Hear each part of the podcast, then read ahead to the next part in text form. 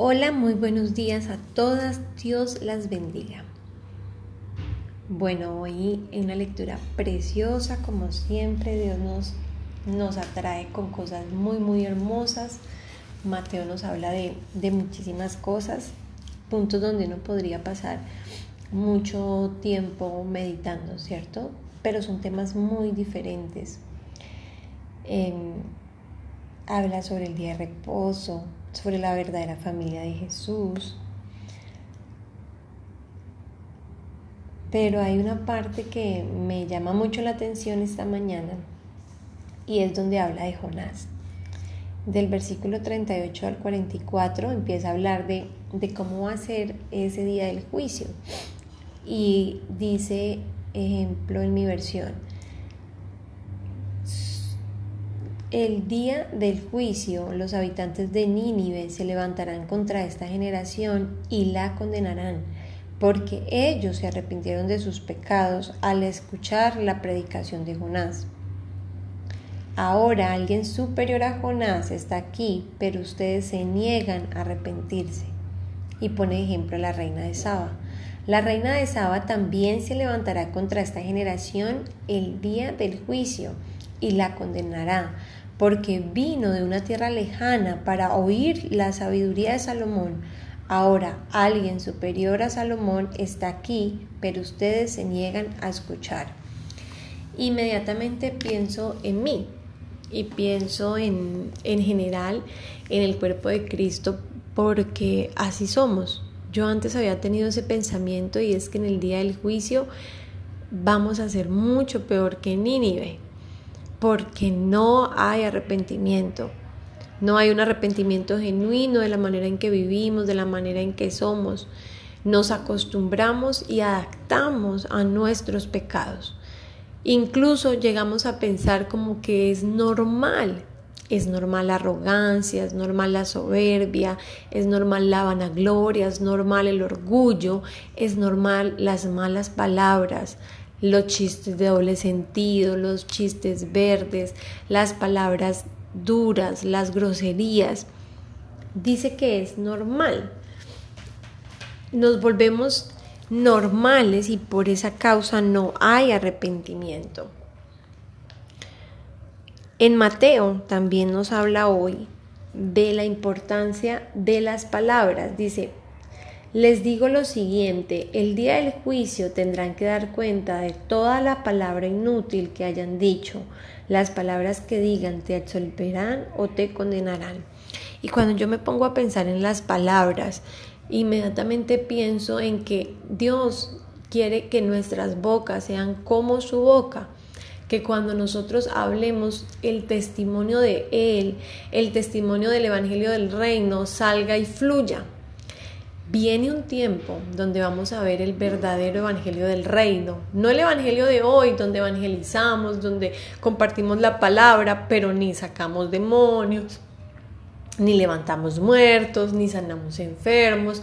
Ese tipo de milagros se van a desarrollar pronto por la misericordia de Dios, cuando el reino de Él sea revelado. ¿Y por qué? Porque nuestra boca, querida hermana, no es como la de Él. Porque si nosotros fuéramos como Él y habláramos las palabras de Él, entonces tendríamos poder y autoridad en las palabras. Pero realmente vivimos, trabajamos, vivimos nuestro ambiente familiar, hacemos las cosas cotidianas y perdemos de vista la boca de Dios y los ojos de Dios. Ayer el Evangelio nos hablaba de que Él quiere más que sacrificios quiere misericordia. Y es lo mismo con las palabras. La gente toma con ligereza el hablar mal. Y yo recuerdo que cuando empecé mi caminata con él, yo era súper grosera, muy, muy grosera, decía muchísimas malas palabras. Y un día alguien impío del mundo, que no conoce al Señor, que no va a ninguna iglesia, que nunca, sí, que normal, o sea, vive su vida del mundo, me dijo, venga, usted no es disque cristiana, esa forma de hablar no es de alguien que conozca a Dios. Ellos conocen quién es de Dios y quién no. El mundo sabe cuando tu idioma es diferente. Pero como no podemos tener más misericordia, entonces nos volvemos religiosos. A veces creemos que el solo hacer cosas, actuar, Eh, eso nos hace más espirituales. Pero la verdad, hermanas, es que Dios quiere más misericordia que cualquier otro sacrificio. Y cuando Él se refiere a las dos leyes más importantes de toda la Biblia, que es amar a Dios sobre todas las cosas, con toda tu alma, con todas tus fuerzas, con toda tu mente, y amar a tu prójimo como a ti mismo, se refiere a que esas son las dos leyes más importantes de toda la Biblia. Y son las más difíciles de cumplir. Es más, usted y yo todos los días pecamos con esas. Por eso cuando la gente piensa que no peca, está muy equivocada, porque peca nada menos y nada más que contra las principales leyes de Dios, porque hay que morir de tal manera en la carne para poder hallar misericordia con todos. Habría que tener una madurez espiritual de que cuando tú veas a tu esposo, a tus hijos, a tus vecinos, a tu jefe, a tus compañeros, a tus hermanos de la iglesia, a tus amigos, etcétera, tú los veas con los ojos de Cristo. Hoy tenemos en Génesis la demostración de lo que se refiere ver a otros con los ojos de Cristo. Y estoy relacionando todo esto porque las palabras que nosotros decimos o causan problemas, o causan paz, o causan muerte, o causan vida. ¿Qué causan tus palabras? Porque vamos a tener que dar cuentas. Eso es lo que enseña hoy Mateo. Cada palabra que salga de tu boca, tú tendrás que dar cuentas. Y ahora que están tan de moda las redes sociales, cada palabra que salgan de tus dedos tendrás que rendir cuentas por ellas. Que Dios nos ayude a entender este mensaje el día de hoy, primeramente para mí, ¿no? Génesis nos muestra la historia de cómo un hombre es transformado y cómo un hombre le es cambiado el nombre para la gloria de Dios. Jacob, el engañador, el mentiroso, el imperfecto, quien engañó a su padre, a su hermano, incluso engañó a personas en su camino. Él tuvo un encuentro con Dios antes de llegar a la casa de Esaú, antes de devolverse, y eso lo vimos hoy en Génesis. Es increíble pensar lo que causa un encuentro con Dios. Dice que él, antes de pasar el río, él estuvo luchando toda la noche con el ángel de Jehová. Eso lo decía ayer. Antes de que él regresara a su casa, él luchó con el mismo Dios. Y dice que lucharon hasta salir el alba. Y él le preguntó que cómo te llamas. Y él le dijo, Jacob, contestó y le cambia el nombre. Tu nombre ya no será Jacob, le dijo el hombre, de ahora en adelante serás llamado Israel, porque has luchado con Dios y con los hombres y has vencido. Él fue cambiado en ese momento. Él tuvo una lucha, un encuentro real con Dios donde nunca más volvió a ser el mismo. Él salió cojo de ese lugar de estar con Dios. Y al salir de ese lugar ya no era Jacob, sino ahora era Israel. Él había sido cambiado. Dios había preparado su vida para poder llegar a ese encuentro con Esaú. Él iba muerto del susto y empieza a mandarle regalos un poco, un poco, un poco para que su hermano no lo matara. Y lo impresionante es que el día de hoy, en el verso 10 del capítulo 33, cuando se encuentran, dice, no, insistió Jacob, si he logrado tu favor, te ruego que aceptes este regalo de mi parte, y qué alivio es ver tu amigable sonrisa, es como ver el rostro de Dios. Eso está en Génesis 33.10. Literalmente lo que está diciendo la, la Biblia es que Jacob pudo ver el rostro de Dios en Esaú. La otra versión dice, y dijo Jacob, no te ruego si he hallado ahora gracia en tus ojos, acepta mi presente, porque he visto tu rostro como si hubiera visto el rostro de Dios, pues que con tanto favor me has recibido. ¿Cuántas veces vemos a Cristo en el rostro de nuestras personas cercanas? De nuestro prójimo diario continuo. habría que tener un encuentro primero con Dios para poder ver a Cristo en otros. Habría primero que conocer a Cristo mismo en su persona para saber y poder reconocer a esos pequeños Cristos en el corazón de mi hijo, de mi esposo, de mis vecinos, de mis compañeros, de mis amigos, de mis enemigos. Nosotras necesitamos urgentemente es conocer a Dios, conocer a Dios en todas sus formas y en todos sus nombres, porque Él, por medio de la Biblia, nos ha enseñado que Él se revela a cada uno de sus hijos por diferentes nombres. Hoy en la lectura nos revela uno de sus nombres, Eloí. Eloí Israel. Cuando Él edifica un altar le pone ese nombre. Hemos visto otros en Génesis ya, como el Roy, el Dios que me ve cuando Agar se refiere a Él. Hemos visto a Jireh, Dios proveedor. Necesitamos conocer a Dios de diversas formas. Tú estás pasando por un momento, una situación donde necesitas conocer a Dios de esa manera. No igual que en mi vida, no igual que en la de tu vecina, tú necesitas conocer a Dios verdaderamente para que ese encuentro cambie tu nombre y no solamente cambie tu nombre, sino que deje una secuela en tu vida que tú nunca jamás vuelvas a ser igual.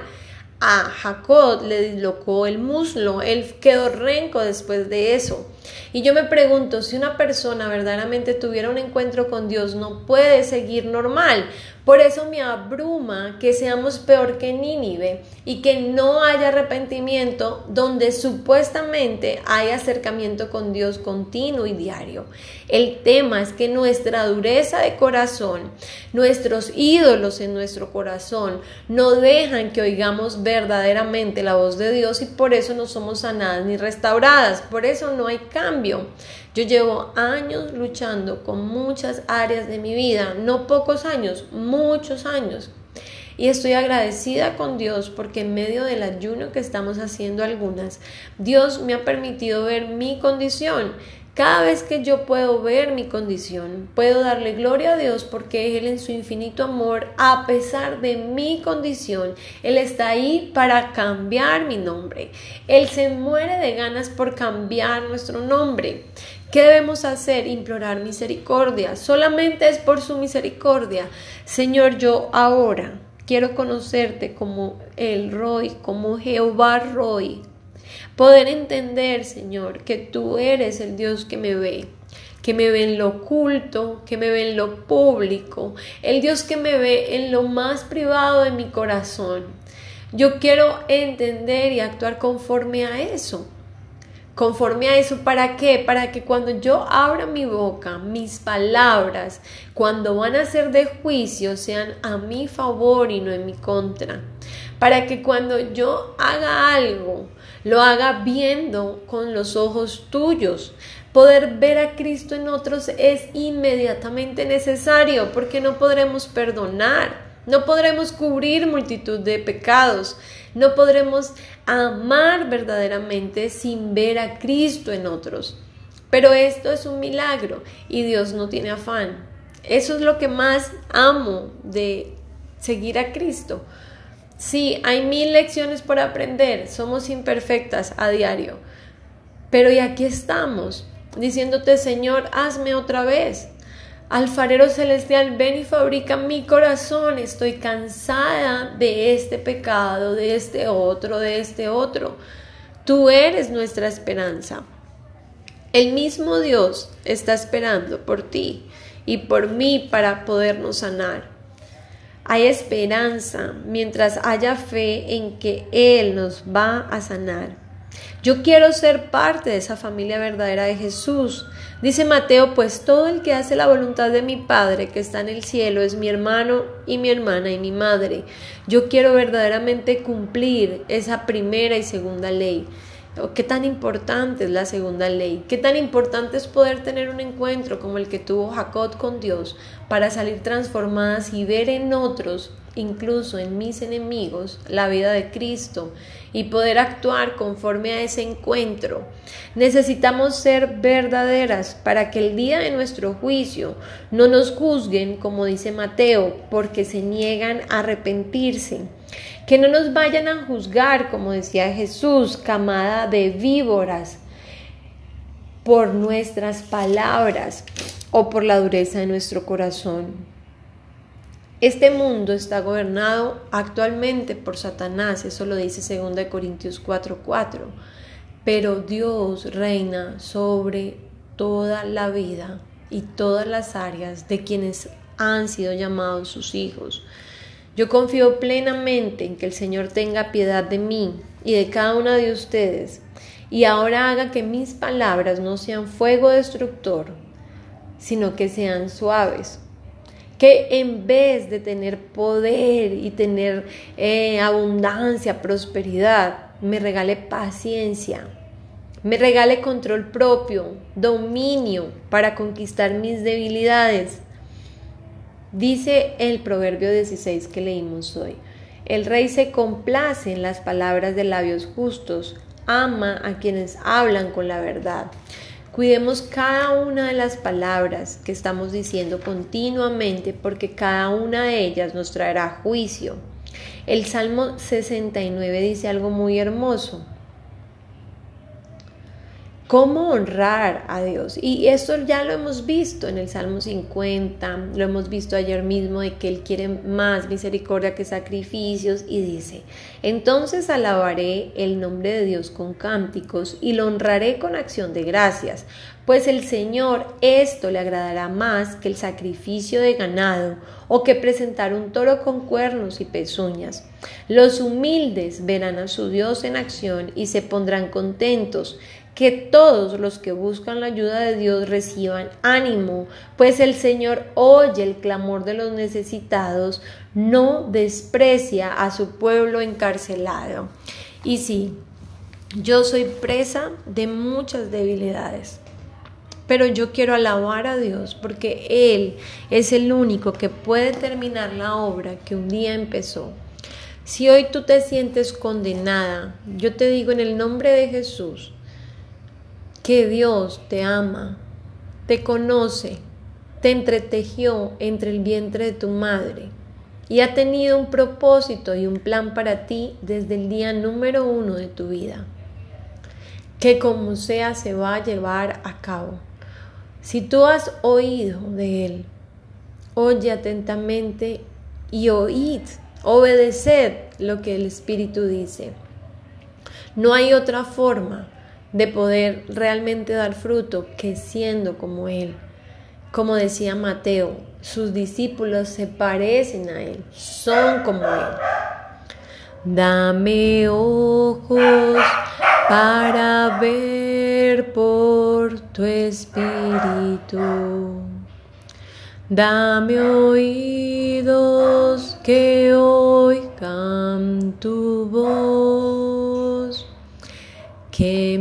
labios alaben tu nombre. Señor, queremos tener ojos como tú, Señor. Queremos tener ojos para ver como tú. Dame ojos para ver por tu espíritu. Dame oídos que oigan tu voz, que mis labios expresen tu gloria y tu mano dirija mi ser. Dame esos ojos, Señor, y esos oídos tuyos Guíanos, Señor, por el buen camino. Perdona nuestros pecados y haznos como tú. Las amo en el amor de Cristo Jesús. Amén y amén.